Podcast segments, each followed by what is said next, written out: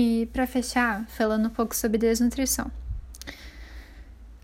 Assim, segundo a OMS, ela pode ser definida como uma condição clínica decorrente de uma deficiência ou excesso relativo ou absoluto de um ou mais nutrientes essenciais. A desnutrição pode apresentar o caráter primário ou secundário dependendo da causa que o promoveu.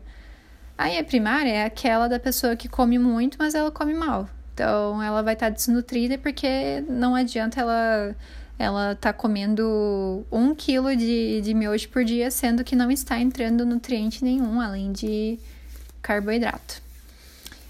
Agora, a secundária, a ingestão de alimentos não, não é suficiente porque as necessidades energéticas aumentaram por qualquer outro fator não relacionado diretamente ao alimento.